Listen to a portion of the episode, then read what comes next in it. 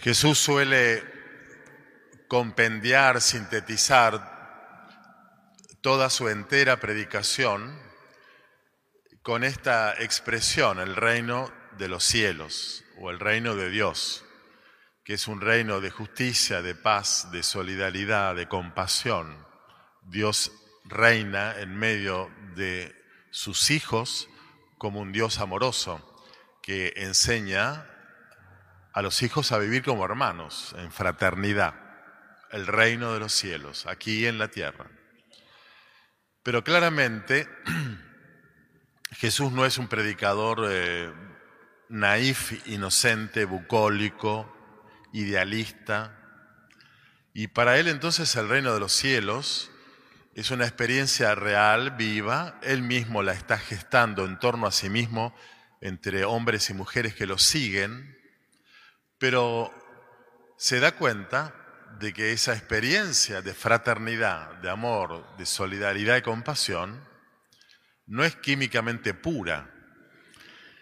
Y sus discípulos seguramente se sentirían desalentados porque serían un grupo chiquito en comparación con una sociedad que se las traía del punto de vista moral, ético, espiritual. Y entonces, a ver, ¿cómo es esto del reino de Dios, el reino de los cielos, si hay tanto pecado, tanta maldad, tanta indiferencia ante tu palabra, tanta increencia, y sigue habiendo injusticias, corrupción, violencia? Bueno, la historia humana, la historia de la vida, la historia real. Por eso Jesús propone esta parábola del trigo y la cizaña como la expresión bien realista de lo que significa el reino de los cielos. Realista para afirmar la presencia de lo bueno en la historia, pero admitir con todo el realismo también la presencia del mal. Y ahí aparece entonces eh, la siembra de lo bueno, la buena semilla del trigo, hecha por Dios en la historia, y algún enemigo que en la parábola aparece como incógnito, no, no, está develado quién es ese enemigo, en todo caso, si precisamente no se dice quién es, debe ser porque no es tan importante. Lo cierto es que no Dios, no Dios, sino un enemigo suyo, hace presente en eh, la buena semilla del trigo que crece la presencia de la cizaña, que es una, una planta que amenaza la vida del trigo, que la incomoda, que la infecta, que es hostil. Y entonces cuando se dan cuenta los empleados de este patrón de, del campo, le van a decir, pero ¿cómo no, no había sembrado buena semilla? ¿Cómo, ¿Cómo es posible que existan junto con el trigo, la cizaña. Vamos a arrancarla, ¿querés que la arranquemos? No, no, no, no, dice el dueño. Porque arrancando la cizaña, que al comienzo en su crecimiento es bastante parecida a la espiga del trigo, corre el riesgo de arrancar también el trigo. Así que vamos a esperar hasta el fin del crecimiento, hasta el momento de la cosecha. Recién ahí vamos a sacar la cizaña, la atamos, la quemamos y después se cosecha el trigo. El tiempo de la cosecha en la Biblia y en el Nuevo Testamento es el fin de la historia, de la historia universal, pero también podríamos decir de la historia personal de cada uno. Recién al final de nuestra historia, de nuestra biografía, digamos, en este mundo y, o al final de la historia universal, se va a poder separar la buena siembra de Dios, la vida, de el daño a la vida, de lo que la agrede, la hostiliza, la perjudica, el pecado, la fuerza del mal, la corrupción, la injusticia, la violencia, los abusos. Pongan ustedes todos los sinónimos o, variaciones del mal que afectan a la vida. Por lo tanto, si hay que esperar hasta el final, hasta el tiempo de la cosecha, la buena noticia de hoy es una buena noticia paradójica. ¿Por qué digo paradójica? Porque nos dice que donde hay trigo, siempre, siempre va a haber cizaña. Donde hay vida, siempre habrá riesgo de daño de la vida. Donde hay algo bueno, siempre estará el mal queriendo sabotear arruinar lo bueno que Dios ha hecho en el mundo.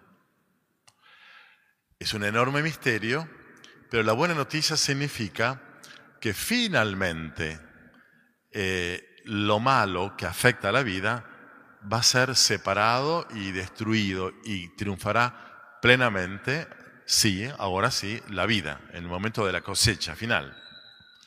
La pretensión de querer quitar la cizaña del trigo es una operación de riesgo, dice la parábola, porque, porque bueno, se puede eh, dañar también el trigo queriendo sacar la cizaña.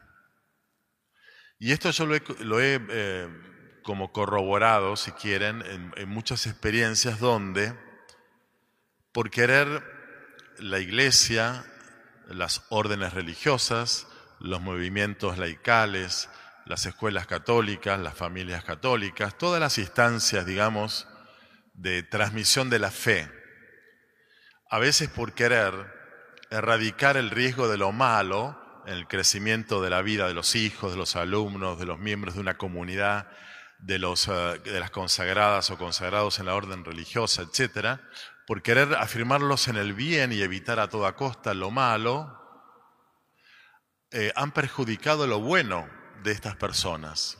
¿Qué es lo bueno de una persona? ¿Qué es lo más bueno de nosotros? ¿Qué es lo que Dios hizo y nos asemeja a Él, que es el bueno. Bueno, nuestra imagen y semejanza de Dios reside en nuestra libertad.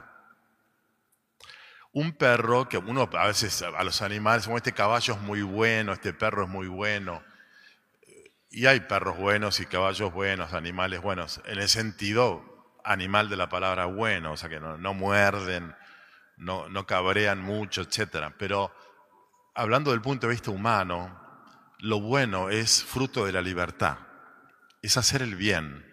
Y un perro, un caballo, un animal, etcétera, no, no son libres, actúan por instinto. Por tanto, lo bueno del ser humano es su libertad que le permite hacer el bien. Solo es bueno, humanamente hablando, aquello que se realiza desde la libertad, no desde la domesticación.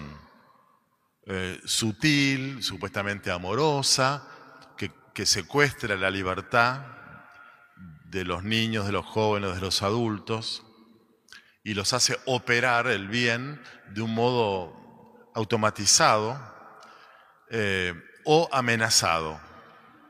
¿En qué sentido? En que toda institución, colegio, orden religiosa, familia católica, que se muestra rigurosa, con ese fundamentalismo religioso que amenaza con castigos de, condenación eterna a las personas para que no obren mal, bueno, los ponen en un lugar de miedo, de domesticación dócil, eh, amenazante, quitando libertad. Y entonces, bueno, muchas personas que vivieron todo un largo periodo cumpliendo irrestrictamente las consignas de la orden religiosa, del colegio católico, de la familia, de ta, ta, ta, ta, ta. Bueno, sí, obraron supuestamente bien, pero no desde la libertad, sino desde el temor, desde la amenaza, desde la obligación. Y algún día puede ser, y de hecho ocurre, se rebelan y se arrepienten de haber vivido lo que han vivido, que supuestamente era bueno porque era católico pero lo, lo hicieron mal, obraron el bien mal, digamos, sin libertad. Y entonces pareciera que la condición para obrar bien es la misma que nos permite potencialmente obrar mal. La posibilidad de sembrar buena semilla y de que lo bueno en nosotros y entre nosotros crezca, el trigo de Dios, digamos, es la misma que nos permite muchas veces eh, que crezca la cizaña en nosotros y entre nosotros. Porque solamente si yo puedo obrar bien, entonces también está el potencial de equivocarme y de obrar mal. Y entonces, secuestrando la libertad de los cristianos, de los creyentes, o domesticándola o reprimiéndola, no solamente eh, logro la fantasía de que esas personas, esos, esos miembros de, una orden religiosa, de una familia católica, de chicos de un colegio, supuestamente no, no se equivoquen y no pequen, sino que muy probablemente estoy quitándoles vida.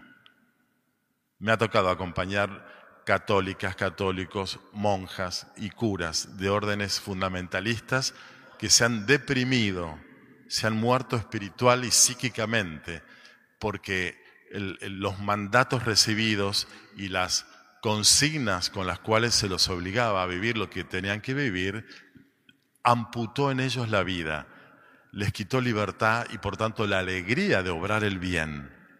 Por eso es que eh, sostener a rajatablas la libertad de los creyentes, de los hombres y mujeres, de fe o no, pero digamos, estamos hablando de nosotros, significa también tolerar y asumir la posibilidad eventual de que nos equivoquemos y obremos mal. Y Dios nunca nos quitará libertad, nunca convertirá a, la humanidad en, un campo de concentración eh, donde se van a cumplir sí o sí sus mandatos, porque el que no las cumple muere. No. Dios garantiza la vida en libertad.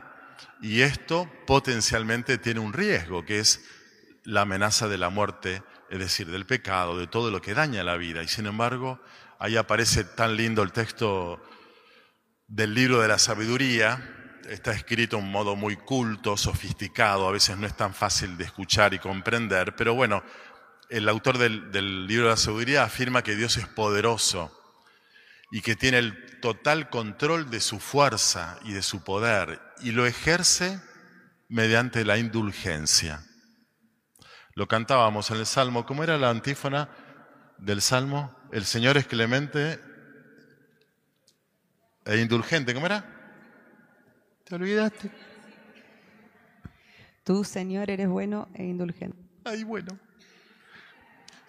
Tú, Señor, eres bueno e indulgente. Ahí está el poder de Dios. Porque finalmente la indulgencia, como termina diciendo el texto del libro de la sabiduría, significa que Dios da tiempo, margen, plazo para el arrepentimiento de los que obramos mal y por lo tanto para el perdón. La larga historia de la vida humana, de la historia humana y de la nuestra, es una historia de aciertos, de, logros, de cosas buenas sembradas, pero también de errores y macanas que nos hemos mandado gracias a que Dios nunca nos privó de nuestra libertad, sino que fue acompañándola con gran paciencia e indulgencia, siempre dispuesto a perdonar. Bueno, esto bajado a la, Tierra, al planeta Tierra y al planeta casa, trabajo, etc., significará que tenemos que eh, ampliar nuestro rango de tolerancia y de aceptación de la cizaña que hay en vos y en mí, de la cizaña que hay en tu marido, en tu mujer, en tus hijos, en tus compañeros de trabajo, en la comunidad de, fe a la cual pertenecemos, porque no hay modo de que alguien o algunos o muchos sean solo trigo, inmaculado, perfecto, fecundo, sino que todo lo bueno siempre estará amenazado, infectado, amenazado por lo malo. Y entonces esto significará no el pesimismo, la derrota, de deprimirnos con las cosas malas que ocurren en casa, en el trabajo, en, nuestro país y etcétera, sino eh, el realismo de aceptar con esperanza el crecimiento del trigo, porque este es el final de la parábola. El trigo crece, llega a madurar y es cosechado. Y entonces la vida está garantizada, pero requiere altas dosis de paciencia e indulgencia. Y la esperanza entonces significa no aguardar resignados al final de la vida, cuando, a ver, cuando finalmente desaparezca lo malo, sino vivir una esperanza comprometida. ¿Qué quiero decir? Que todos aquellos de ustedes, y también me incluyo, todos aquellos de nosotros, que día a día sigamos sembrando cosas buenas, sigamos eh, cuidando lo bueno sembrado de las amenazas que vengan de afuera. Todos aquellos de nosotros que pidamos perdón porque fuimos cizaña en casa, en el laburo y así, Bueno, esos somos los cristianos esperanzados y comprometidos. Tenemos un compromiso con la vida, no la dejamos a merced de la cizaña para que la arruine, pero tampoco queremos ser tan idealistas y autoritarios como para eliminar de cuajo todo, todo mal de nuestro presente. Querer hacerlo, desde el punto de vista ideológico o político, es el fundamentalismo ideológico de las izquierdas o derechas autoritarias que quieren imponer arbitrariamente su sistema ideológico amputando la libertad de los ciudadanos. Imponer el sistema que ellos creen que es el mejor. Fundamentalismo eh, ideológico y político. Bueno, hay también fundamentalismos religiosos, no solamente en el Islam o en el judaísmo, sino también en el catolicismo, y esto significará pretender sacar lo malo a la fuerza, la cizaña, arruinando el trigo, la libertad, que es lo más lindo que tenemos para obrar el bien y vivir en el gozo y en la paz de ser hijos y hermanos, hijos de Dios y hermanos entre nosotros. Así que pidamos al Señor que la presencia de lo malo en nuestra vida haga crecer más y mejor nuestro trigo, es decir, que bueno, sabiendo que hay algo por hacer con, con lo malo del mundo, lo podamos hacer con todo realismo, con todo compromiso, pero en la esperanza de que aquí y ahora vamos a tener que aceptar y tolerar alguna dosis, alguna eh, eh, eh, dimensión, digamos, del mal presente hasta el fin de nuestra vida.